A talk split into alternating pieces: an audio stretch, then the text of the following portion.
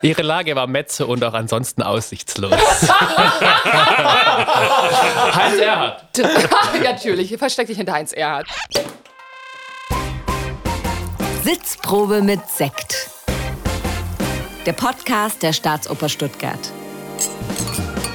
Moderiert von Stine Marie Fischer und Franz Erdmann Meyer-Herder. Stine, ich habe von dir in der Bibel gelesen. Kommt schon wieder. Was ist jetzt los? Da stand, eine lange Dürre wird kommen. Das hat mein Kunstlehrer immer zu mir gesagt. Wie gemein. Das ist, dieser Spruch verfolgt mich, dass ich nicht 14 bin. Danke dafür. Und du hast ihn irgendwann auf Instagram gepostet und das äh, habe ich nie vergessen. Oh Gott, und ich natürlich hab, musste ich ich das. freiwillig darüber gesprochen. Ja, du hast freiwillig darüber gesprochen und ich konnte nicht anders. Scheiße. Aber ich mach's nochmal, dann ist es ein bisschen netter. Sie ist blond gelockt und statuesk wie ein Erzengel. Stine Marie Fischer. Oh, hallo, Franz. Ich wollte nur sagen, dass du gestern gerade erst den Martern entstiegen bist. Nach Oh. siebenstündiger äh, Tätowierungssession haben wir ihn heute bei uns sitzen, fröhlich strahlend. Und ich freue mich sehr auf die jetzige barocke Passionszeit, die wir begehen können zusammen. Nur, dass alle Bescheid wissen, ich habe mir keinen Jesus tätowieren lassen. Ähm, wir haben natürlich auch heute wieder zwei Gäste. Und bevor wir nur wieder im Privattalk abtauchen, Abrutschen. wie in der letzten Folge, wollen wir die doch auch vielleicht mal vorstellen. Stine, willst du anfangen? ja, natürlich, sehr gerne. Wenn ich jetzt den, auch noch den langen Text finde, hat. den ich dafür vorbereitet habe. Wir haben einen echten Schwaben bei uns sitzen. Er ist erst bei uns im Opernstudio hier in der Oper Stuttgart gewesen und seit der Saison 2019-20 im festen Ensemble gelandet. Moritz Kallenberg. Guten Morgen. Guten Morgen, Moritz. Er ist gerade als Evangelist der Johannespassion zu hören und zu erleben und ansonsten auch ein schillernder Darsteller in Rollen ungefähr wie Mercure in Ramos Platé, war der Orfeo im L'Orfeo von Monteverdi und hat auch einen Riesenerfolg gehabt, muss man sagen, mit dem Graf von Hohenzollern aus Hans-Werner Henzes, Prinz von Homburg. Und er tourt mit den Großen der Barockwelt umher, unter anderem William Christie. Er ist also unser Mann für die heutige Ausgabe Barockmusik. Und wie musiziert man die eigentlich? Wir wollen in diesem Podcast ja aber auch immer wieder Berufe vorstellen und Personen vorstellen, die man am Theater sonst nicht so wahrnimmt, beziehungsweise äh, die vielleicht noch unbekannt sind. Und dafür haben wir uns noch einen weiteren Gast heute eingeladen. Er ist nicht nur der Mann mit dem besten Überblick über alle technischen und auch künstlerischen Abläufe in vielen Opernabenden, sondern auch ein passionierter Rennradfahrer. Offensichtlich eine Leidenschaft, die ihn mit Moritz Kallenberg verbindet, denn der sitzt ja auch im Rennraddress. Äh, Cornelius sieht man ganz gerne den Neckar entlang brausen. Wenn er das nicht gerade in seiner Freizeit macht, dann findet man ihn meist auf Bühnenseite Nord an seinem Pult, das man sich von draußen immer wie die Schaltzentrale von Raumschiff Enterprise vorstellt.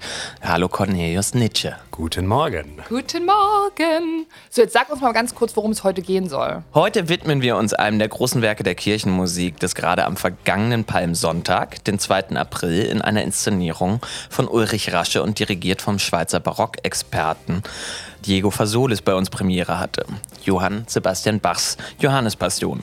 Mit unseren Gästen wollen wir heute über ihre Jobs und ihre Bedeutung für die Inszenierung sprechen, aber natürlich auch über Gretchenfragen, das affektive Potenzial von Bachs Musik, die universelle politische Seite der Geschichte vom Leiden und Sterben Jesu und natürlich auch über die kuriosesten Erlebnisse auf der Bühne. Let's go!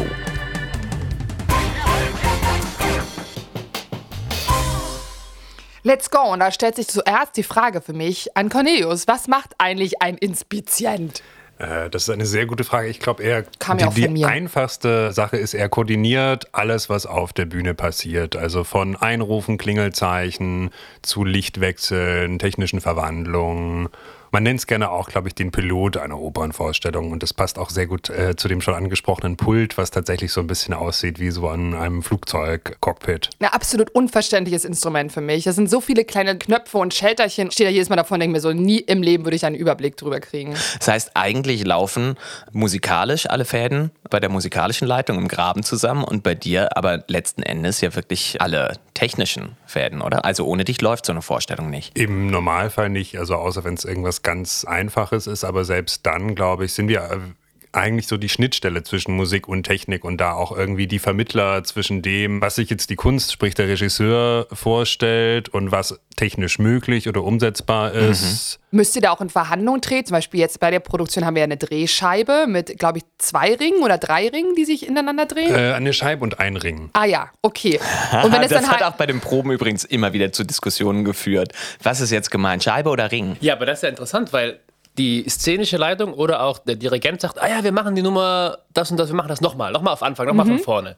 Und denkt dann, er könne so zwei Sekunden später und losmachen. Ja. Und dann kommt immer Cornelius und sagt, ja, Moment mal, wenn wir das nochmal machen wollen, dann bedeutet das, wir müssen das zurück und das zurück, dann müssen wir hier in dem Tempo anfahren, da brauchen wir aber dafür nochmal zehn Sekunden Vorlauf, könnten wir nicht von da. Das haben, also die künstlerische Seite hat das gar nicht so auf dem Schirm. Ja. Und Cornelius bringt dann immer so, das Gesamtbild irgendwie so zusammen. Ja, dazu kommt ja noch, dass es in Stuttgart ja das Problem gibt, deswegen wir auch diesen Umbau brauchen. Unter anderem, dass ja vieles per Hand auch gemacht werden muss. Also es gibt ja da auch eine Menge an Bühnenarbeitern im Hintergrund, die dann auch noch immer auf deine Instruktionen warten wahrscheinlich. Ja, im besten Falle kann man das antizipieren und hat äh, die Techniker da. Und in diesem Fall haben wir tatsächlich ein Bühnenbild, was mit erstaunlich wenigen Technikern spielt, aber sehr viele braucht, um es auf und abzubauen. Ja. Das variiert auch von Inszenierung zu Inszenierung natürlich. Aber nur die Frage jetzt noch an mich. Du bist nicht der derjenige, der die Drehscheibe wirklich so steuert, oder wie? Nee, das macht bei uns in dem Fall der Maschinist bzw. der Schlosser. Aha.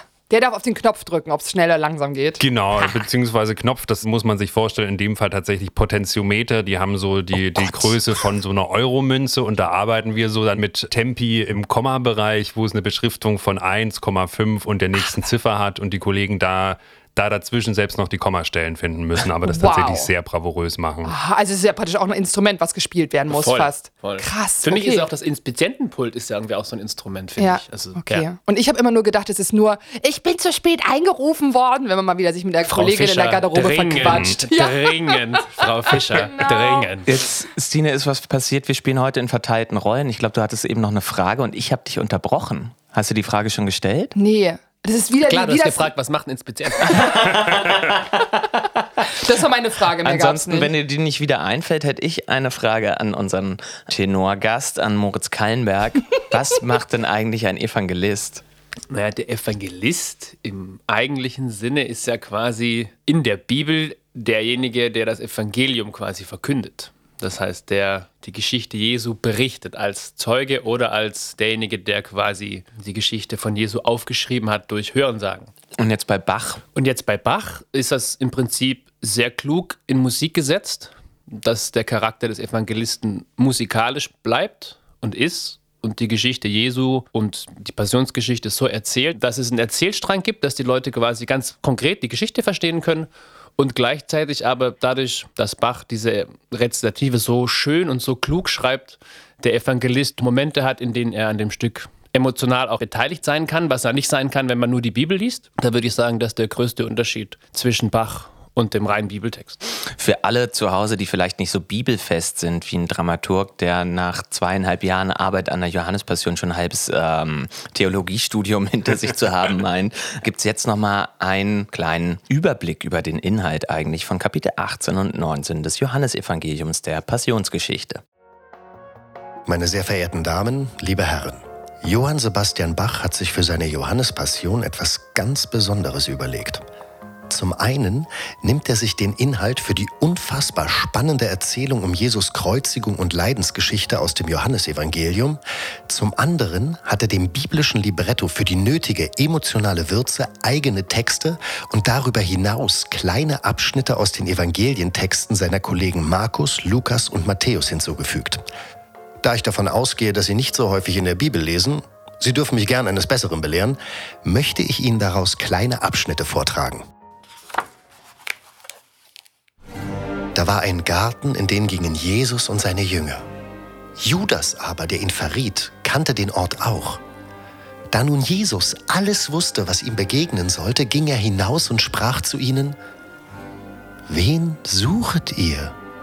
Sie antworteten ihm, Jesus von Nazareth.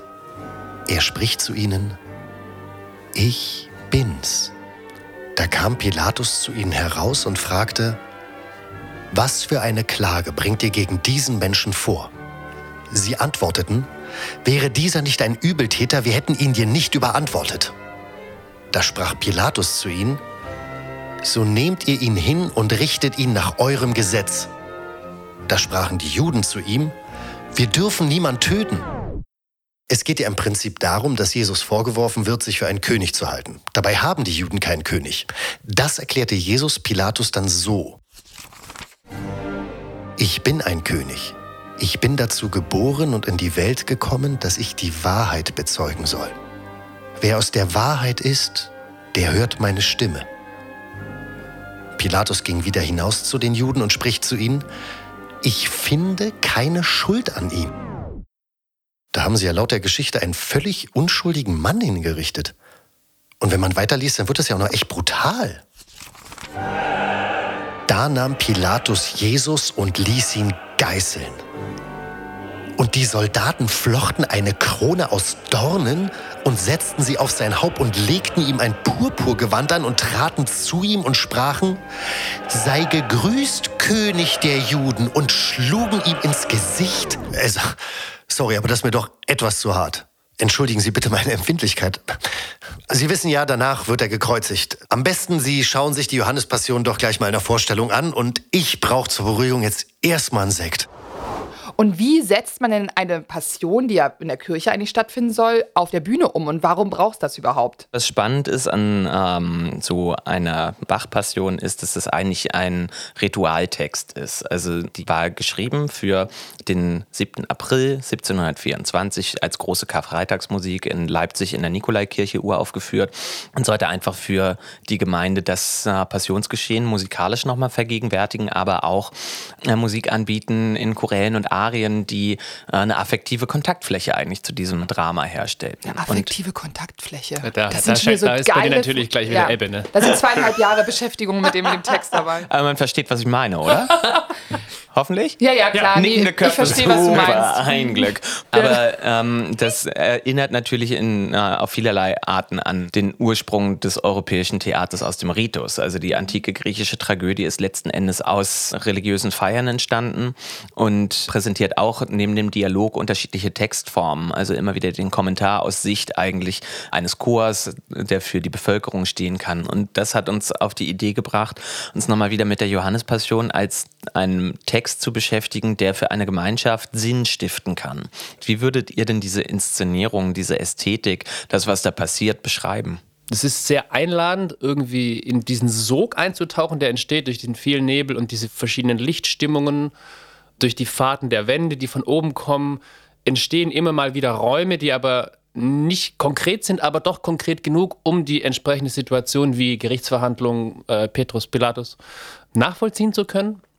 Und was mich dabei eigentlich am meisten interessiert, ist, dass es tatsächlich nicht konkret ist, sondern dass es jeden einlädt, sich da fallen zu lassen, einzutauchen und einfach mal schauen, was mit einem passiert. Ja, vielleicht ist assoziativ das richtige Wort und glaube ich auch ein Teil der Arbeit von Ulrich Rasche, dass er eben nicht konkret eine Deutung und eine Denkweise vorgibt, sondern Räume schafft und damit dem Zuschauer Räume zum selber assoziieren und denken äh, eröffnet. Das klingt so viel besser als bei mir. das beschreibt alles, was, was man über einen Tenor wissen muss. Aber ähm, ansonsten ist es doch auch. wow, Stine! Was man, ich muss, Go muss, in. Als Artistin muss man diese Stichelei mal, mal, loswerden, wenn man ein. Äh, nein, Quatsch. Also als Evangelist hast du auch viel zu tun an diesem Abend, muss man wirklich gestehen. Ich habe das jetzt auch das erste Mal gesehen und ich habe davor meine Messias gesehen von Klaus Gut vor ein paar Jahren, der das wirklich ähm, sehr konkret inszeniert hat, weil es auch eine Geschichte gab, sozusagen von einer Familie, die sich zerrüttet. Und das fand ich eben auch sehr schön, wenn man eigentlich aus dieser Kirchenmusiktradition kommt, dass man sitzt und so eine Art Passion über sich ergehen lässt und so eine Introperspektive hat, hat man eigentlich ein ähnliches Gefühl in dieser Inszenierung mhm, auch. Mhm. Also man wird da nicht komplett in einen neuen Kontext gerissen. Es sind sehr, sehr schöne Bilder, die da entstehen. Also mit so diesem Nebel und diesen blauen Lichtern und diesen Händen, die da immer kommen, die fand ich wahnsinnig berührend irgendwie. Und aber wie war dieser Prozess, mit diesem Regisseur zu arbeiten und da reinzukommen in diese Art von Inszenierung? Äh, ganz anders und ganz ja. neu. Also mhm. das muss ich echt sagen, das war so, wie ich noch nie Oper gemacht habe oder Theater gemacht habe. Denn dadurch, dass man quasi diese Schritte, die wir die ganze Zeit machen, quasi noch als jetzt zu der Partitur zweites Level irgendwie dazu nehmen, das immer, immer da ist und aus dem ich auch nicht raus kann und ich kann mich auch nirgends anders hinwenden. Ich kann niemand anders anspielen. Das ist so anders, als wenn wir Mozart-Opern spielen oder andere Sachen machen, wo wir dann am Küchentisch sitzen und Rezitative haben oder keine Ahnung. Und am Anfang ist es so ein bisschen, wirkt es sehr archaisch und sehr vorgegeben alles und sehr unfrei. Und es erfordert, finde ich, viel Bereitschaft von allen, sich darauf einzulassen und zu sagen, okay, wir machen das jetzt und wir vertrauen darauf, dass es den entsprechenden Effekt erzielt. Aber man hat nicht konkretes Gefühl, dass man für den Abend mehr ist als ein Rädchen, das in diesem großen Ganzen irgendwie mit funktioniert. Das ist auf, einer, auf der einen Seite dann im Resultat schön zu sehen, manchmal in der Probenarbeit aber ein bisschen schwierig, weil man tatsächlich irgendwie gefühlt drei Stunden am Tag einfach läuft, Schritt für Schritt und einfach hofft, dass es gut aussieht im großen und Ganzen. und sag mal, Cornelius, du ähm, betreust das dann alles von der Seitenbühne aus. Jetzt war die Situation auch mal etwas ungewöhnlich. Normalerweise bist du als Inspizient noch nicht so viel draußen im Probenzentrum dabei, weil man da eigentlich szenisch erstmal alles anlegt. Aber dann nachher im Haus, ähm, hast du irgendwie mal mitgezählt, wie oft sich diese Scheibe am Tag gedreht hat? Ähm, also ich habe neulich mal nachgeguckt. Es gibt, glaube ich, 125 verschiedene Scheibentempi bzw. Scheibenansagen wow. ähm, mit Richtungswechsel, Tempo hoch, Tempo runter. Und wir haben es tatsächlich damals so entschieden. Im Normalfall sind wir mit drei InspizientInnen äh, auf einer Produktion. Einer am Hauptpult, einer auf der Südseite, der so ein bisschen mehr Auftritte macht und nach den Sängern guckt und einer, der die Beleuchtung macht.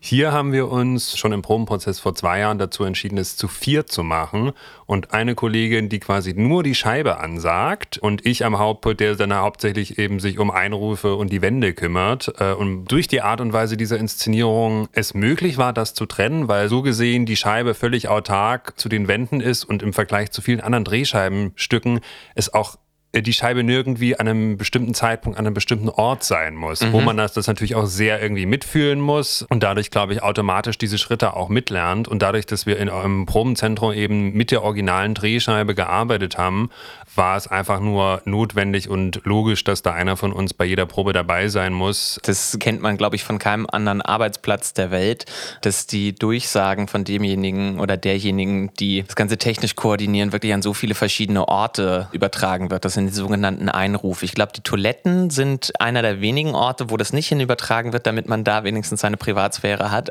Du ich, willst was sagen. Sag ich, mal was Ich glaube tatsächlich, dass es selbst auf den Toiletten der Fall ist und dass das tatsächlich sogar sehr wichtig ist, weil ähm, man aus Erfahrung sagen kann, dass es ja. äh, viele SängerInnen gibt, die dann kurz bevor sie dran sind, dann doch nochmal schnell ums Eck müssen. Weil das vegetative Nervensystem halt auch an uns nicht spurlos vorbeigeht das in solchen Momenten. Ja. Äh, dann frage ich jetzt ganz offensiv, seid ihr von der Sorte, die kurz vor der Vorstellung nochmal um die Ecke müssen? Ja. Oh, na oh, klar, wie? du. Ständig, Absolut. auch während der Vorstellung. Also ich bin ja jede freie Sekunde, die ich habe, renne ich auf die Schüssel. Ich habe auch immer kurz davor, bevor ich auf die Bühne gehe, immer das Gefühl, Mist, verpasst. Ich, hab, ich muss jetzt muss ich wieder auf Toilette. Und dann merkt man eben doch, wie die Nervosität einen noch alles wieder hochzieht in den Körper rein. Aber, oh, das ist aber das war schon sehr, sehr weit Ich lasse es so stehen. So lasse ich es stehen. Andersrum gefragt, das hat mir ein Schauspieler mal erzählt, der sagte, egal wie sehr er Pippi muss, sobald er auf der Bühne ist, äh, merkt er davon nichts mehr. Das kann ja? ich. Das, das meinte ich ja. nicht hochziehen. Aber gut, dass mich, schön, dass mich keiner verstanden hat. Ja, das, war, das Bild war ähm, einfach zu schön. Aber wir kommen zu einem Punkt, den ich ganz spannend finde, wenn Corneus gesagt hat, also dass diese Scheibenfahrten, also erstmal Hochachtung dafür, weil ich finde, die Inszenierung sieht so viel leichter aus als das, was du da gerade erzählst. Und aber was du auch sagst, eben, und da kommen wir zu einem Punkt, der manchmal auch nicht ganz leicht vielleicht zu vermitteln ist, dass ja der Abend nicht immer die gleichen Tempi haben muss. Also die Musik ja auch variiert und das ist ja das Spannende am Musizieren, was wir ja machen, dass sie immer im Moment stattfindet. Und dann ist es ja auch dazu noch, und da kommen wir jetzt ein bisschen in die Musikerrichtung sozusagen, dass wir ja bei Bach, wir nennen das historische Aufführungspraxis. Ganz gefährlicher Begriff. Ja, ja, ja.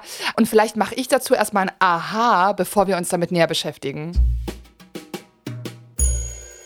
Wie haben die Orchester damals geklungen? Wie wurde die Musik Bachs, Vivaldis oder noch früher Monteverdis musiziert? Das ist die Frage, die man sich schon 1905 anfing zu stellen, als sich das erste deutsche Ensemble gründete, das sich um eine möglichst stilgetreue Interpretation alter Musik auf historischen Instrumenten bemühte. Denn da ist einiges anders, als wir es heute hören und sehen. Oder kennen Sie etwa den Klang der runden Klarintrompete, der Krummhörnern oder der Kortholte? Alles Instrumente, die teilweise erst im 20. Jahrhundert wieder nachgebaut wurden und so zum Klangerlebnis einer vergangenen Epoche beitragen. Hinzu kommt, dass die Saiten der Streichinstrumente in der Regel aus einem Saitenkern aus Tierdarm statt aus Metall oder Kunststoff bestanden. Durch das Zusammenspiel von verschiedenen schwingenden Saitenlängen und Stimmtonhöhen konnten klanglich sehr verschiedene Instrumente entstehen. Die damals verwendeten Bögen der Streicher waren anders als heute gestreckt bis konvex statt konkav geformt, was sich insgesamt auf die erforderliche Spielweise und somit auch auf den Klang auswirkt. Und da kommen wir auch schon zur Frage, welchen Kammerton denn nun? Auch das lässt uns neue, alte Welten beschreiten. Denn vor der ersten internationalen Stimmtonkonferenz in Paris im Jahr 1858 war die Frequenz des Kammertons A nicht einheitlich festgelegt. Seit 1939 erst gilt als Standard 440 Hertz. Ha! Aber die Instrumentenfunde belegen, dass der Kammerton vor 1750 durchaus tiefer lag. Deswegen wird die mitteleuropäische Barockmusik zwischen der etwa 1650 und 1750 mit einem einheitlichen Kammerton von A 415 Hertz musiziert. Dann kommen aber noch die Spezialisten und legten den Kammerton für den italienischen Frühbarock auf 446 Hertz, für den französischen Barock aber auf 392 Hertz. Was glauben Sie, was das für Sängerinnen und deren Kehlkopf bedeutet? So, und dann ist da noch ein ganzes Universum an Wissen über Verzierungen, sprich jeder Musiker darf sich austoben im Feld der Triller, Schleifer, Vorhalte, Gradertöner, Vibrati. Aber das alles ist auch recht spekulativ, denn außer dem Notentext, entsprechenden Instrumenten aus dieser Zeit sowie einiger weniger konkreten Zeitzeugenberichten gibt es keinerlei Hinweise auf die korrekte Ausführung einer zum Beispiel Bachschen Komposition. Wow, Stine. Dann können wir jetzt hier aufhören eigentlich. Ja, nee, äh, ich würde mal sagen, Frau Fischer äh, wechselt ins Dramaturgiefach. Frau Fischer beherrscht das Internet, so viel Nicht dazu. schlecht. Genau, aber also da kommen wir zum Beispiel zum Thema. Mit was für einer Stimmung spielt denn die Staatsoper Stuttgart gerade überhaupt? In bester Stimmung. Na, und darf ich kurz bemerken, also ich glaube, niemand anders als SängerInnen hätten so passioniert über die verschiedenen Stimmungen berichtet, denn da steckt Leidensdruck dahinter. da ist das Leiden begraben, also speziell von mir. Ich hatte mal ein Konzert, wo du dann irgendwie, dann gibt es ja noch die Stimmung der Instrumente unter sich und dann kommt der Dirigent und sagt, ja, aber in dieser Stimmung ist die Terz ein bisschen tiefer und die Quinte ein bisschen höher und man als Alt, der man immer Füllstimme ist und du als Tenor hast es ja wahrscheinlich ähnlich. Ich bin nie Füllstimme. Natürlich, wie konnte ich nur? Also ich als Oh, ich liebe schäbiger. Alt. War das nicht mal eine Frage an Moritz? Die du gerade Aber selbst ich- beantwortet hast. Na, weil Moritz sagen- verschließt sich wieder. Er versucht wieder, sich besser darzustellen, als er. Ihre Lage war Metze und auch ansonsten aussichtslos. Heinz Erhardt. ja, natürlich, versteck dich hinter Heinz Erhardt. So, Okay. Moritz, jetzt die Frage an dich. Ja, bitte. Wie ist es in dieser Stimmung zu singen? Welche Stimmung benutzen wir denn überhaupt? Die 440 Hertz Stimmung. Ah, ja. also ziemlich hoch alles. Und ist es eine Umstellung? Du singst ja eben auch mit William Christie, Mhm. viel Barockzeug auch. So nenne ich das jetzt, Barockzeug. das, ist, das bringt dem Ganzen eine gewisse Wertschätzung Ja? auch schon entgegen Ja? von, so einem, Wenn von, so man einer Wagner, von so einer Wagner-Tante. Das ist immer super. Naja, wie man hier in den so Wald hineinruft. Und ähm, hast du das Gefühl, das ist eine Umstellung für dich, wenn du mit solchen Instrumenten, solchen Klängen zusammenspielst, arbeitest? Ja, wir haben ja ganz viele A's auch in der Johannespassion. Und die sind für mich, das ist jetzt sehr individuell und persönlich, glaube ich, einfach ein bisschen außerhalb des Registers, dass ich so rund abschließen kann, wenn wir es in 415 machen würden. Also wenn wir es einen Halbton tiefer machen würden, hätte ich gesagt, die ganze Range ist unter einer Kuppel und in der 440er Version ist die ganze Range abgedeckt, aber manchmal muss ich so ein bisschen oben drüber raus. Und das macht es ein bisschen anstrengender, ist aber, wenn man es dann auch ein paar Wochen probt, eigentlich auch kein Problem mehr. Der größte Unterschied mit den Barockorchestern sind tatsächlich die Seiten der Streicher. Das macht den Klang leiser, es macht den Klang weicher. Man hat mehr Möglichkeit, Musik zu machen, ohne das Gefühl zu haben, man muss wirklich so viel Stimme geben. Und das macht es, finde ich, sehr, sehr angenehm und man kommt auch frischer aus den Abenden raus. Also das ist jetzt meine Erfahrung einfach. Stina hat eben schon gerade darüber gesprochen, dass diese Laufzeiten bzw. die Tempos der Scheibe und auch ähm, dieser fünf Lichtkästen, die von oben kommen, ich nenne sie gerne unsere szenischen Knethaken, äh, dass sie ja Danke dafür. Ähm, dass die ja festgelegt sind und dass äh, Musik aber gerne auch mal aus dem Moment heraus in, in einem anderen Tempo läuft als sonst. Ähm, Cornelius, gibt es irgendwas, was du auch in Zusammenarbeit mit dem Dirigenten, mit Diego Fasolis im Vorfeld absprichst? Gibt es da irgendwas, wie man sich vorbereiten kann auf so einen Abend? Kann man da reagieren? Wir haben das große Glück, mit Herrn Fasolis einen Dirigenten zu haben, der sehr offen für die Szene ist. Und wenn die Szene irgendwie Wartepausen braucht, weil vielleicht Wand XY noch nicht an der richtigen Stelle steht, dass er auch von selber teilweise sieht, ohne dass man ihm da irgendwie ein Lichtzeichen oder sowas stellen muss, der da sehr, sehr gut reagiert ähm, und aber vergleichsweise konstant in seinen Tempi ist, was tatsächlich bei dieser Inszenierung sehr hilft. Cornelius, Hast du mal einen Einruf gemacht, den du bereust, den nicht alle hätten hören sollen? Hast du was falsch gesagt? Ich will hier Juicy Gossip hören. Wurde Also mal ein Gespräch von dir am Pult belauscht, das niemand hätte hören sollen. Das tatsächlich nicht. Ich glaube, das, das Einzige, was mir da einfällt, äh, also ich habe meine allerersten Erfahrungen als Inspizient tatsächlich am Teatro Massimo in Palermo gemacht, als Wow. Praktikant und bin, da bin da zufällig reingerutscht. Und so ab der zweiten Vorstellung hat mir der Kollege mehr oder weniger das Buch hingedrückt und mach mal. Und, und da hatte ich, glaube ich, mal die fantastische Mariella de Villa falsch ausgesprochen, als äh, eben da noch lernender Erasmus-Student, aber sie war sehr, sehr nett und hat das äh, ohne irgendwelche äh, größeren Dinge hingenommen und es haben auch, glaube ich, alle gemerkt, dass da eben ein Erasmus-Student am Inspizientenpult steht, der halt eben erst seit äh, fünf Monaten in Italien ist und dementsprechend noch nicht das perfekteste Italienisch spricht. Na, Sistine, nicht alle Sängerinnen sind Diven. Es ist halt ein sehr internationales Business, da kommen auch sehr unterschiedliche Namen zustande. Also ich finde, äh, so gute Freunde von mir ist Litauerin und das sind schon Herausforderungen an Namen. Ja, tatsächlich teilweise. Namen korrekt auszusprechen ist tatsächlich krass, so eine Challenge. Also, Ja. dass man entweder fragt man die Leute vorher oder manchmal kommt irgendwer und sagt dir dann, eigentlich heiße ich dann doch so und so. Das Ja. kann natürlich mal passieren, aber ich glaube, die, die wenigsten nehmen einem das wirklich krumm. Ich hatte nur gedacht, wenn wir jetzt die ganze Zeit von der Johannespassion reden und davon, wie ein Tenor seinen äh, Umfang im- lieber am 415er Herz findet, dass wir mal ein bisschen Hörbeispiele brauchen. Ein kleines Ja, Rezitativ. ein kleines Rätsel. Los, komm, schieß mal los.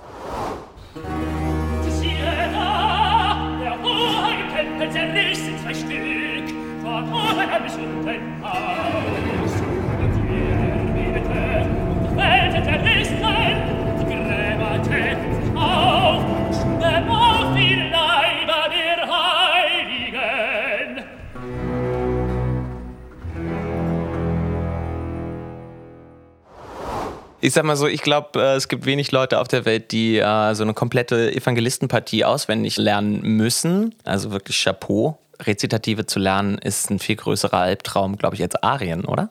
Alle nicken. Ich denke auch, weil zumal in der Passion ist es ja nicht so, dass man quasi in der Handlung oft als Evangelist vorangeht. Also wenn man sagt, irgendwie im Figaro, dann gibt es erst den Dialog, er ist ganz klar, er spricht mit ihr, das kann man lernen. ne? Und dann der nächsten kommt sie rein, dann sprechen die miteinander. Und bei dem Evangelisten ist es tatsächlich so, du bist die ganze Zeit, weil ja auch die Kollegen um dich herum eigentlich immer sprechen und du sagst nur, Jesus sprach zu ihm, Pilatus sprach zu ihnen, die Jüden aber antworteten, da sprach Pilatus, Pilatus aber antwortete und wirklich, und dann bist du noch die ganze Zeit so am Laufen und irgendwann musst du echt gucken, dass sich nicht dein Hirn irgendwie verknotet und die richtigen Sachen an der richtigen Stelle rauskommen. Okay. Ähm, bevor wir uns jetzt schon zu sehr in Bachs Musikwelt äh, hineinbegeben, wollen wir vielleicht einmal kurz eine kleine Reise machen ins Jahr 1724, in das Jahr der Uraufführung der Johannespassion. Johann Sebastian Bach, ein genialer Kompositionsautodidakt, Violinist, Organist, Cembalist und vor allem Kantor der Thomaskirche, verstand es zu jedem liturgischen Anlass, eine Kantate nach der anderen rauszuhauen. Es waren an Überlieferung mindestens 200 Kirchenkantaten. Er begann schon als Jugendlicher durch Hören, Lesen, Abschreiben, Transkribieren, Bearbeiten und Nachahmen der Musik die Werke unterschiedlichster Komponisten zu studieren. Als Fan von Dietrich Buxtehude marschierte Bach mangels des nötigen Geldes 400 Kilometer nach Lübeck, um von ihm zu lernen. Er komponierte wie kein Zweiter. Weltliche Kantaten, Oratorien, Passionen, Motetten, Messen, Orgelwerke, Präludien, Triosonaten, Fugen, Fantasien, Toccaten, Inventionen, Instrumentalkonzerte, Orchestersuiten, Partiten, Suiten. Aber vor allem das weltbewegende oratorische Werk Die Johannespassion. Hier schaffte er etwas Revolutionäres, was die Kirchenobrigkeit zwar nicht ganz so begeisterte, die Gemeinde aber umso mehr ganz tief in ihr Inneres traf. Er schuf eine tiefe emotionale Nahbarkeit der biblischen Ereignisse, indem er die Leidensgeschichte Jesu auf eine musikalische Weise erzählt, die allen relevanten Personen der Geschichte das Wort erteilt, inklusive der Für- und Widersprecher des Volkes. Mit Recht gelten Johann Sebastian Bachs Kompositionen bis heute zu den tief berührendsten, mitreißendsten, tröstendsten, inspirierendsten und genialsten Werken in der Geschichte der Musik. Dazu sage ich feierlich und mit einem Sektchen. Zum Wohl.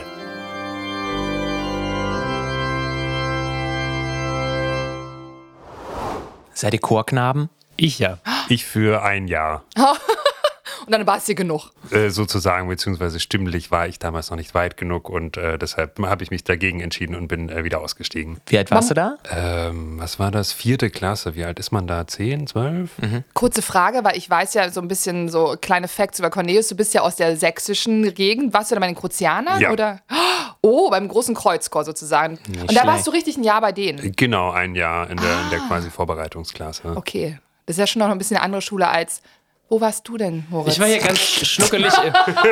Das ist, genau, das, war, das ist schon eine, Jetzt- andere, jetzt das ist schon mal eine ganz andere Liga als du, Moritz, in deinem Dorfchor. ne? So, das passt schon, Stine, das kann ich ab. Das kann ich absolut ab, das nehme ich so auf. Du, aber das ist halt, da wollen wir nicht drüber anfangen. Es gibt ja keine in dem Sinne mit der Historie Chöre für Mädchen. Also insofern haben wir da auch wieder ein bisschen das Patriarchat. Da hätte ich ja dann auch aber auch nicht hingehen können. naja, aber ich ja auch nicht, Schatzi, wenn du mir das schon vorwirfst. Achso, ich dachte, ich, ich, ich, nur, ich verteidige mich, ich bin permanent in der Verteidigungshaltung mit Moritz. Kallenberg, muss man Das sagen. stimmt gar nicht. So, ähm, und bevor alle zu Hause aussteigen, ähm, Moritz, wo hat denn deine Chorknabenkarriere angefangen? Hier in äh, Reutlingen, in der, wo ich auch geboren bin, ein Knabenchor, heißt Capella Vocalis, den gibt es heute noch. Und da habe ich gesungen, bis ich 18 Jahre alt war und angefangen habe zu studieren. und schlecht. bin auch da das erste Mal mit Bach in Berührung gekommen. Ich Und finde, das war ganz lustig bei den Proben zu beobachten, wer von den insbesondere Herren schon seit wahrscheinlich 20 Jahren mit Bachs Passion zu tun hat und dann auch die entsprechenden Witze in den Rezitativen immer wieder auspackt. Moritz looking at you. Aber du warst eigentlich relativ brav. Ja. Da wir vorhin schon mal darüber gesprochen haben, dass die Johannespassion ja eigentlich eine oratorische Passion ist, da die Frage schon mal im Raum stand, warum man das eigentlich auf der Opernbühne macht, ob man das überhaupt auf der Opernbühne machen kann, habe ich auch noch mal etwas vorbereitet zum Thema Oper, Oratorium, oratorische Passion. Es ist Zeit für ein Stine Say It. Nicht ganz klar ist oft, was eigentlich die Oper und das Oratorium unterscheidet. Tatsächlich bezeichnete der Hamburger Komponist und Sänger Johann Matteson in den 1730er Jahren das Oratorium als geistliche Oper, also eine Art mit dem schildernden Vortrag eines Rezitativs das Geschehen biblischer Schriften, Legenden und Überlieferungen zu vergegenwärtigen und den Arien, Ensembles und Chören die emotionalen Ausnahmezustände dieser Erzählungen auszuschmücken. Letzten Endes unterscheidet das im Barock ausschließlich konzertant gegebene Oratorium nur die Aufführungssituation von der Oper. Fun Fact: Da in den römischen Theatern wohl ziemlich viel Unzucht oder was man damals dafür hielt herrschte, ließ Papst Clemens IX. im heiligen Jahr 1700 in Rom die Oper verbieten. Komponisten wie Händel und Scarlatti beeindruckte das in dieser zehnjährigen Zensurperiode aber nicht groß, sodass sie einfach Oratorien wie Opern schrieben. Bachs Johannespassion bezeichnet man nun als oratorische Passion, weil im Zentrum weiterhin der wortgetreue Bibelbericht mit wörtlicher Rede von Evangelist, Jesus, Petrus, Pilatus, Magd, Knecht und der aufgebrachten Menge steht. Hinzu kommen die Ritualklammer eines Eingangs- und Auszugschors, die Gemeindegesänge repräsentierenden theologischen Kommentare der Choräle und natürlich die herzerschütternden musikalischen Andachtsbilder der Arien. Was würdet ihr sagen, was ist das Besondere für euch an dieser Johannespassion?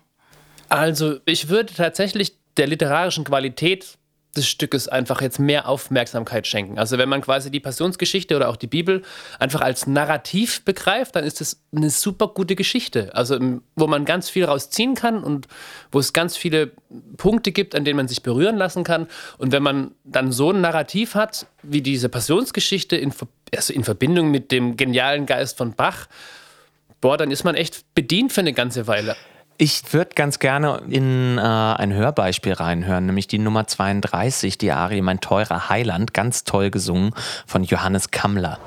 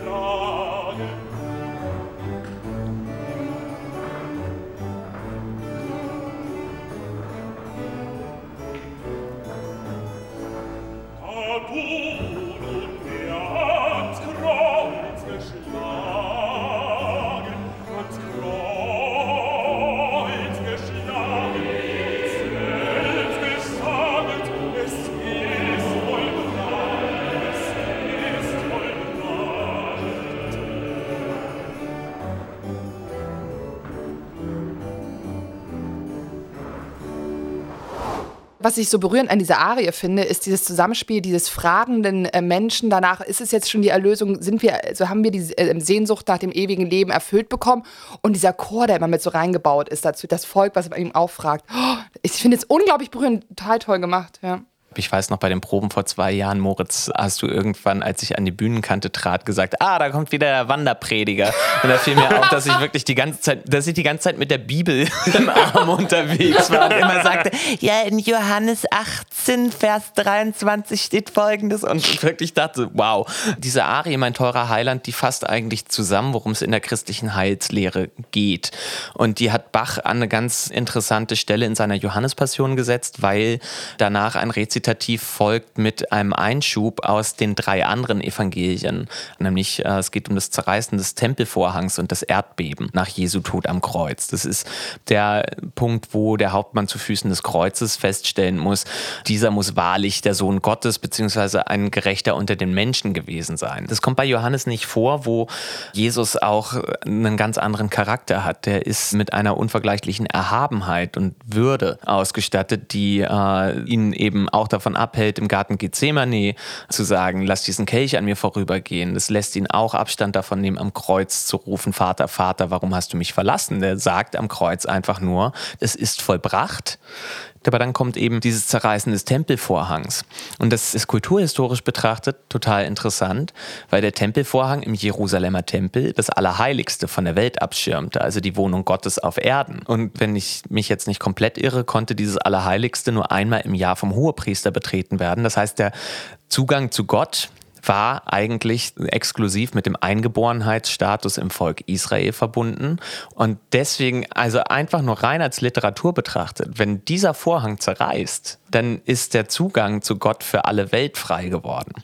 Und äh, das finde ich als Heilsbotschaft erstmal total spannend, weil sich das dann verbindet mit diesem ganzen Thema, wie Jesus aufgebaut wird. Also die Menschwerdung Gottes, das Wort wird Fleisch, um unseren Schmerz zu spüren um unseren Schmerz zu teilen, um für unsere Sünden zu sterben und wieder aus der Welt zu verschwinden und dann durch die Herabkunft des Heiligen Geistes auch die Selbstoffenbarung Gottes wirklich äh, abzuschließen. Also ich muss sagen, im Zuge, als Vorbereitung auf diesen Podcast habe ich jetzt das erste Mal in meinem Leben die Bibel zur Hand genommen und habe das Johannesevangelium gelesen. Und ich muss sagen, als ich das das erste Mal gelesen habe, ja, na klar ist das äh, wahnsinnig einleuchtend und irgendwie auch berührend, weil die Geschichte ist ja auch berührend und ist genau das, was ja Bach geschafft hat, für mich in Musik umzusetzen, ohne diese ganzen metaphysischen Überbau, den du gerade ja. wundervoll dargelegt hast. Und was ich aber genauso empfand, ich weiß nicht, wie es euch damit ging, als ich das, das erste Mal gehört habe, halt in der naiven Vorstellung, und die Juden sagen das und die Juden, und dann, man sitzt halt als Deutscher jetzt so recht da und denkt sich so, oh Gott, das kann man sich eigentlich fast gar nicht mehr geben, so.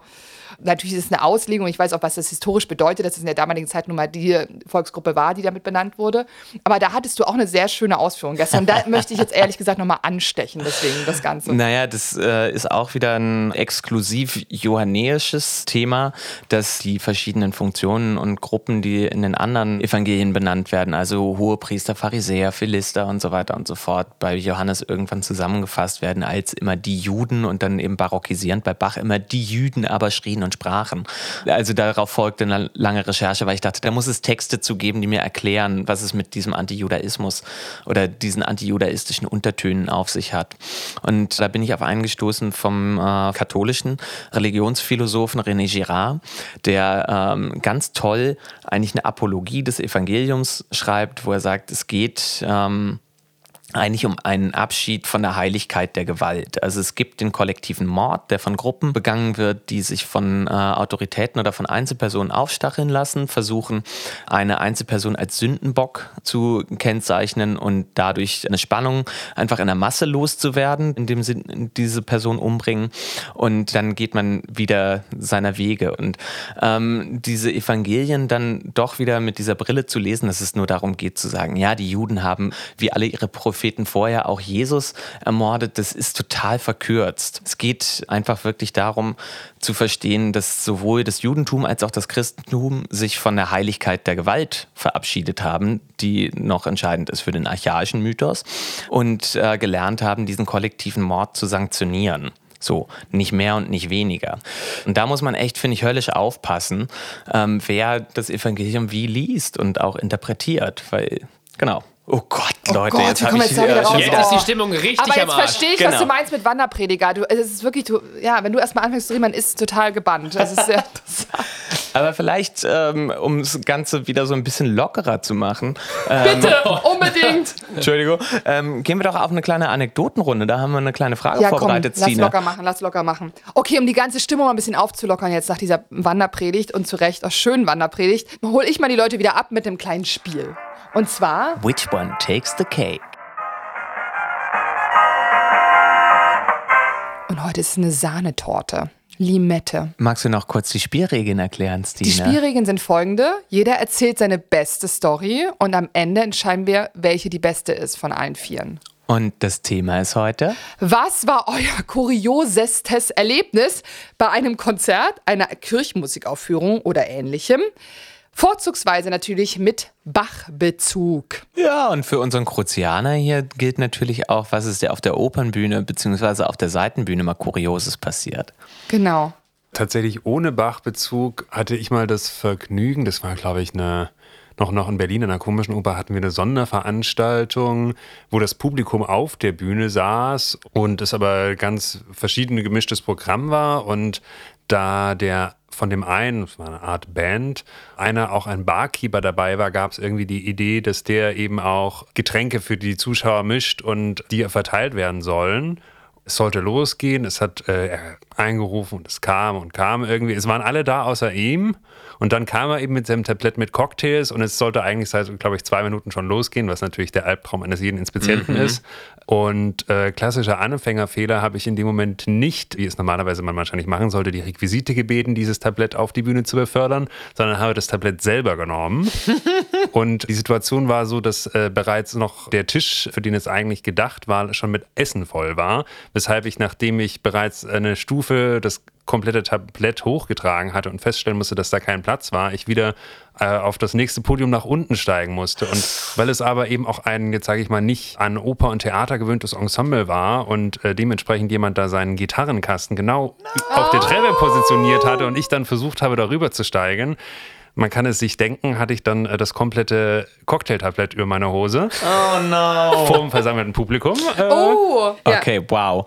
nicht schlecht, sehr schön. Nicht schlecht. Ähm, meine kurioseste Geschichte hat auf jeden Fall was mit Bach zu tun. Ich habe aber nicht gesungen, sondern während meines Studiums in Lüneburg wohnte ich hinter der St. Johanneskirche und äh, habe da auch als Hilfsküster gearbeitet. Keine Ahnung, äh, habe den Job von einer Freundin übernommen, äh, zusammen mit ihrem WG-Zimmer. Habe da ab und zu auf und zugeschlossen, aber sowieso auch mit einer Gruppe von FreundInnen immer wieder ähm, Tribünen auf und abgebaut für die Kirchenmusik, für den Chor. Keine Ahnung, also das hat nicht der TÜV abgenommen. Ich weiß nicht, äh, wer uns das anvertraut hat, aber ist nie was passiert. Ähm, aber da ich ja eben Hilfsküster war, freuten sich die Originalküster, dass sie beim Abbau nicht mehr bis zum Ende dabei bleiben mussten. Und die sind dann gegangen und dann konnte ich schließen. Aber zu diesem Schließdienst gehörte auch das Scharfschließen der Alarmanlage. Und Voraussetzung für das Scharfschließen war, dass alle zugehörigen Türen wirklich doppelt abgeschlossen sind. Wirklich einmal durch die ganze Kirche. Und davon gab es, ich glaube, 40. Und ich hatte die anderen schon losgeschickt nach diesem Abbau zum Bier trinken und habe gesagt, ja, ja, Leute, ich muss jetzt irgendwie alle Türen hinter uns zuschließen und dann äh, komme ich nach. Ich wollte scharf schließen und es ging nicht, weil eine Tür nicht abgeschlossen war.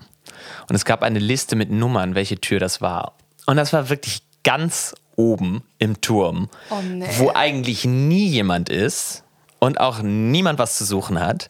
Und es war schon irgendwie 23 Uhr noch was und ich durfte auf den Karfreitag durch die dunkle Kirche Oh. irgendwie steigen und da oben äh, abschließen. Ist mir nichts passiert, aber äh, es war schon ein bisschen creepy. Moritz hat noch ein bisschen Zeit zu überlegen, Stine, weil äh, ich weiß, du hast eine sehr, sehr schöne Geschichte von äh, einer Weihnachtsoratoriumsaufführung auf sehr kleinem Raum in Leipzig. Ja, also kurios ist noch gut, es ist halt eine süße Geschichte. Also ich war bei dem mittlerweile legendären, weil auf YouTube nachvollziehbaren WG-Konzert Leipzig, muss man eingeben.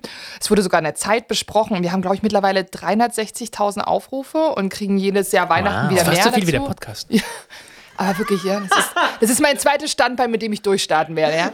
Und, und ähm, das war meine WG sogar, in der ich gewohnt habe, bevor ich nach Frankfurt zum äh, Studium gezogen bin, auch mit Felix, ein sehr guter Freund von mir, hatte seinen letzten Tag im Studium in Leipzig und hat gesagt, ich führe, glaube ich, die erste und die dritte Kantate des Weihnachtsoratoriums auf und hat sich halt äh, ganzen Freunde geholt, ähm, Musiker, ähm, Chorleute und hat wollte so eine WG-Party machen, aber erst davor das Weihnachtsoratorium musizieren.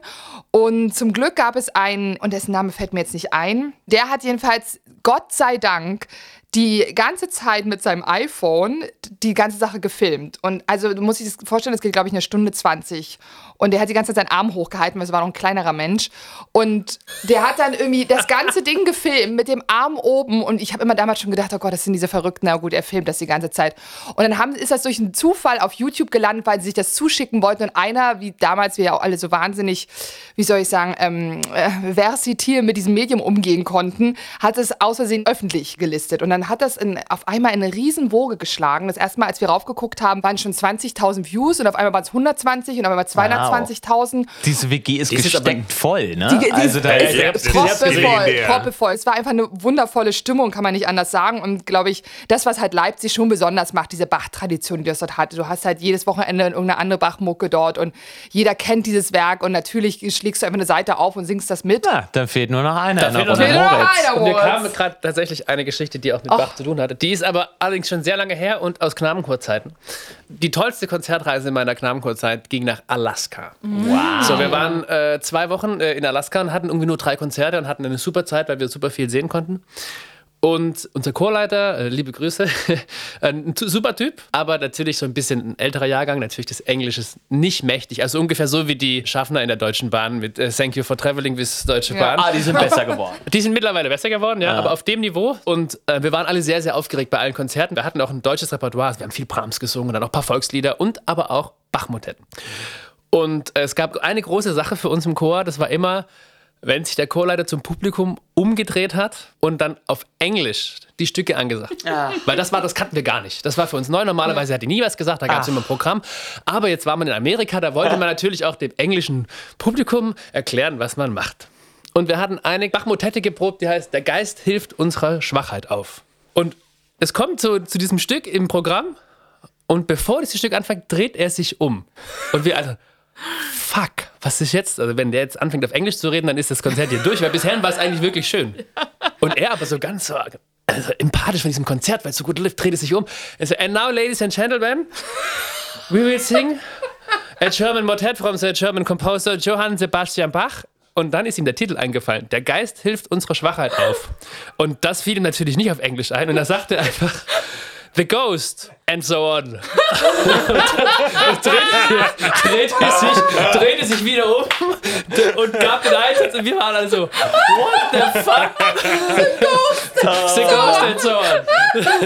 The Ghost and so on. Und dann haben Ich wir in Alaska The. Ghost and so on gesungen und es war so ein pretty, es war so ein pretty nice Konzert. Aber ich muss sagen, ich kenne diesen Gedanken einfach, ich laber jetzt los und weiß aber überhaupt nicht, wie ich es zu Ende Genau. bringen will. Was? Das hätte ich nie gedacht, Stine. Jetzt Ich kenne ich, über dich meine so Schwächen lange. schon geredet. Wir haben schon über die Schwächen geredet. Ja. Okay, ich würde sagen, ähm, wir zählen bis drei und alle zeigen auf die Person, die die beste Geschichte unserer Meinung nach hatten. Mhm. Hatte. Eins, Zwei. drei.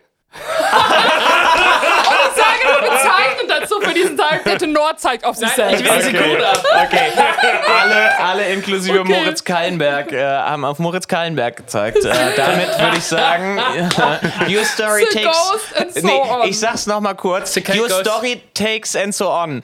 Mein guter Freund Ben. Stine, Ja, du kennst ihn, du hast mit ihm zusammen studiert in Leipzig. Äh, ich weiß gar nicht, ob der auch bei dieser WG-Party dabei war. Er war davor leider die Jahre und genau in dem Jahr nicht. Und deswegen okay. ist er nicht verewigt, leider. Er spielt gerne ein Spiel, in dem man einfach an den Titel von Bach-Arien, Kantaten, was weiß ich nicht was, unter der Bettdecke anhängt. So, Moritz, und jetzt guckst Der du. Geist hilft unserer Schwachheit auf unter der Bettdecke. Ja, das finde ich natürlich gut. Er, erbarme dich. Unter der der Bettdecke. Bettdecke. Genau, und so weiter und so fort. Das könnte also, auch so ein gutes Fürbittengebet sein. es, es ist vollbracht unter der Bettdecke. Das ist wirklich gut. Und siehe da, unter der Bettdecke. Widerstehe doch der Sünde. Unter der Bettdecke. Okay. Ähm, jetzt, äh, ich habe vorhin schon ziemlich viel zu dem ganzen Thema gelabert. Geredet, Ja. Entschuldigung. Wir Nicht wollen ja gelabert, jetzt uns erhält mit nicht- wirklich ja. interessanten Dingen. Dankeschön, Stine. Aber was Natürlich. wir noch haben, im, im, im Chor auch ein lustiges Spiel mal gemacht haben. Wir haben einfach immer anstatt Bachkant, also Bachkantatentitel aus dem Alltag. Also zum Beispiel auf Schwäbisch, ne, so, wenn man erkältet ist, ich kann verrotzet schnaufen, also ich kann verrotzet schnaufen. Und dann war das, und dann war das zum Beispiel BBV 137. Ich Oh, das ist großartig. Und auch gut, BBV 167, wer trappelt auf meinem Gselsbrot rum? also, Leute, das,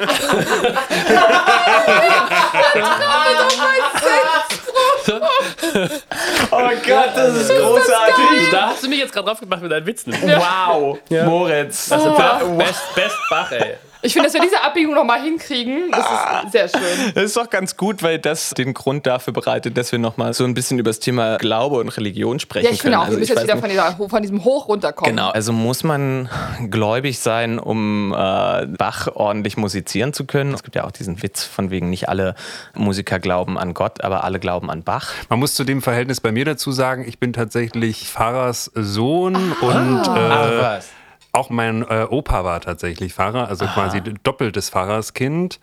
Und ich glaube, bin dementsprechend viel mit Kirche, mit Kirchenmusik aufgewachsen und aber in einem, glaube ich, sehr liberalen Verhältnis dazu. Also es gab bei uns nie so den Zwang, ihr müsst sonntags in die Kirche gehen, sondern es hat sich einfach mit eben auch dieser Gemeinschaft irgendwie an vielen Stellen ergeben und man war da einfach dabei und ist da eingetaucht und hat aber, glaube ich, darüber auch wiederum ein sehr eigenes Verhältnis zu Glauben und zur Kirche entwickelt, weil man halt natürlich auch ein bisschen dahinter geschaut hat und gesehen hat, wie viel Arbeit steckt am Ende natürlich auch hinter so einem Gottesdienst, hinter einer Andacht und so weiter. Und die ähnlich, das passt irgendwie auch gut zu meinem Beruf, die eben nicht unbedingt gesehen wird, sondern die halt eben nicht auf dieser Bühne, sprich der Kanzel stattfindet, sondern halt im Vorfeld, damit der Gottesdienst möglich ist. Und dass ich schon trotzdem auch verstehe, was für meinen Vater daran so essentiell ist, was ihm irgendwie in seinem Beruf und in seinem Leben daran Kraft und Erfüllung auch gibt. Du kommst Ja. eben auch aus dem Osten Deutschlands sozusagen und ich, was ich so mitbekommen habe von uns, dass es ja also Religion in unserer Familie einfach keine Rolle gespielt hat. So deswegen habe ich damit auch irgendwie keine Berührung, erst durchs Studium.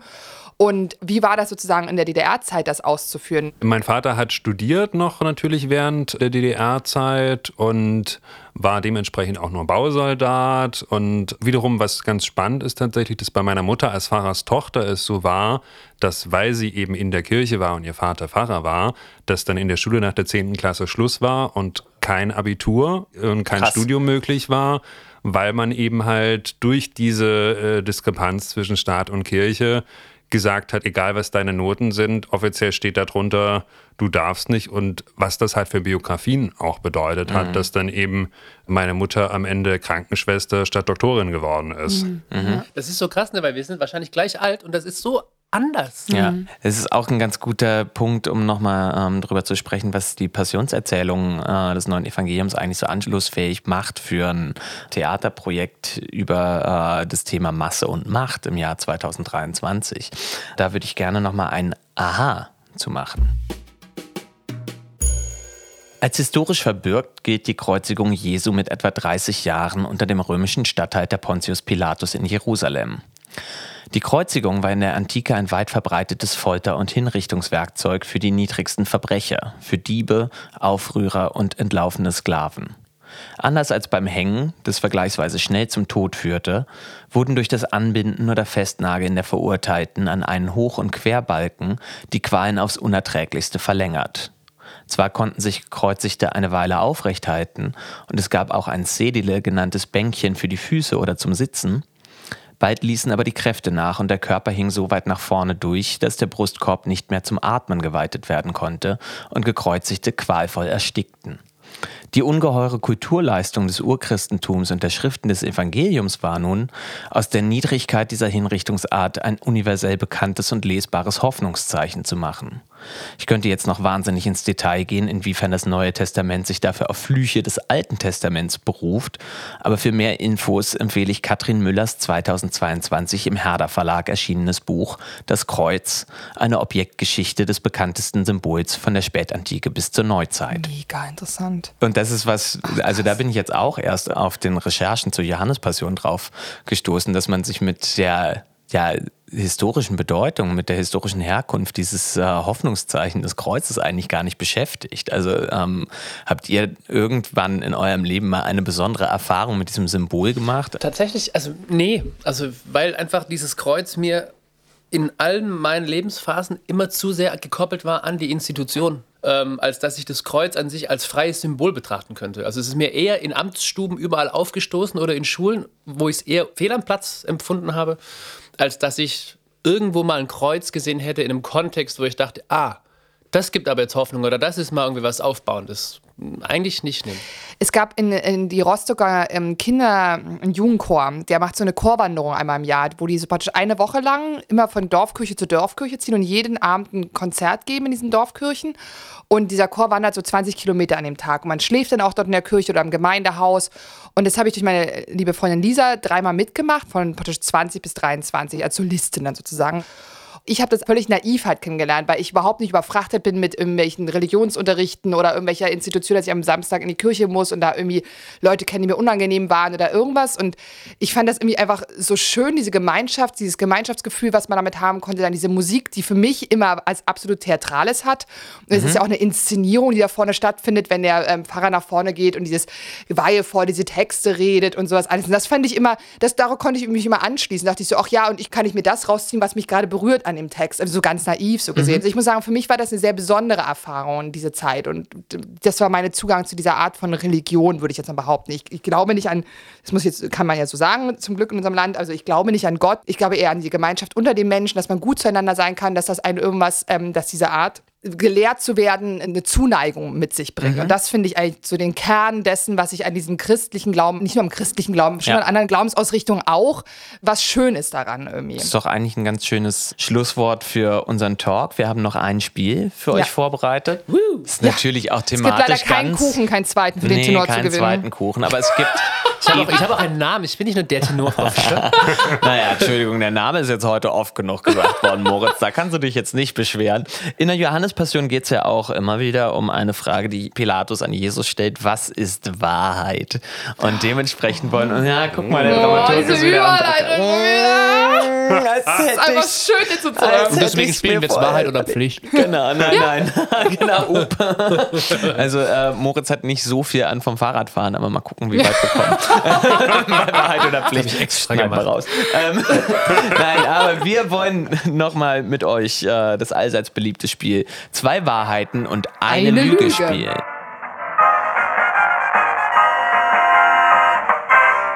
Lass uns doch anfangen, Stine. Vielleicht behauptest du mal einen ersten Claim. Okay.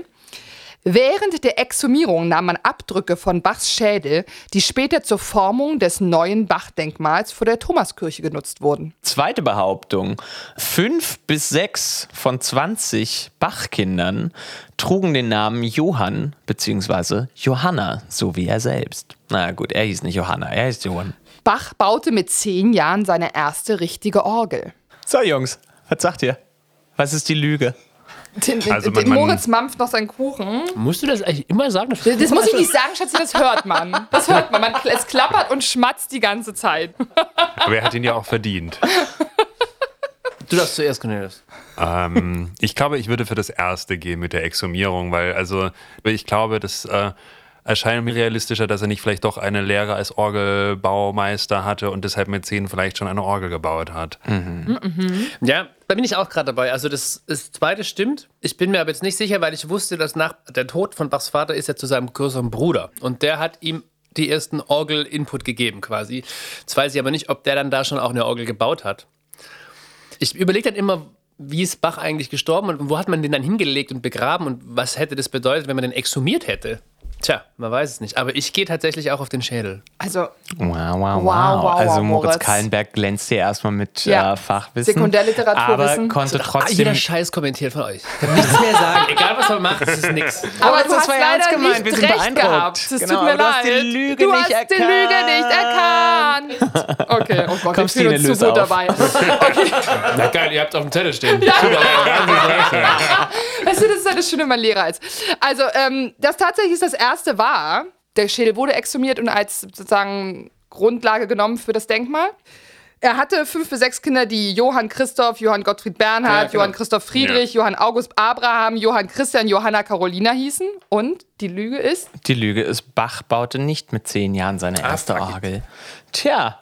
Genau, aber er war tatsächlich bei seinem Bruder und hat aber mitge hat also sozusagen mitgeholfen, das, Das so ein bisschen zu ja. reparieren. Aber er hat noch nicht seine eigene gebaut. Stimmt, das wäre auch krass. Und Moritz, das meinten wir ganz ernst. Das ist wirklich beeindruckendes wirklich Fachwissen. beeindruckend. Das wusste Sehr ich gut, nicht. Das muss was sein. Das muss ich jetzt auch mal zugeben, ganz neidlos anerkennen. Ja. So, So, damit sind wir schon am Ende angekommen. Ja. Wir haben natürlich auch wieder ein Gewinnspiel. Als Gewinnspiel gibt es diesmal, passend zum Johannespassions Podcast, Karten für die Johannespassion und ein Meet and Greet mit Franz und Moritz. Schickt uns dafür bis zum 20.04. Feedback, Impressionen an oper.staatstheater-stuttgart.de und dann kriegt ihr Karten für den 25.04. Genau. Wir freuen uns auf alle Fälle, wenn ihr uns schreibt, auch einfach nur so. Das ist auch schön. Super. Damit würde ich sagen, dürfen wir uns ganz herzlich bei unseren Gästen Moritz und Cornelius Dankeschön. bedanken. Gerne. Ich bedanke mich bei meinem Weihnachtsengel von Co-Moderatorin für diese tolle Folge und freue mich auch schon auf die nächste. Ja, ich mich auch und ich danke dir für diese Wanderprediger-Erhellung. also die Das ich das großartig, klingt jetzt Absolut. herablassen, aber es war wirklich toll. Danke, Franzi. Sehr gerne. Bis nächstes Mal. Bis zum nächsten Mal. Uns. Tschüss. Ciao, ciao.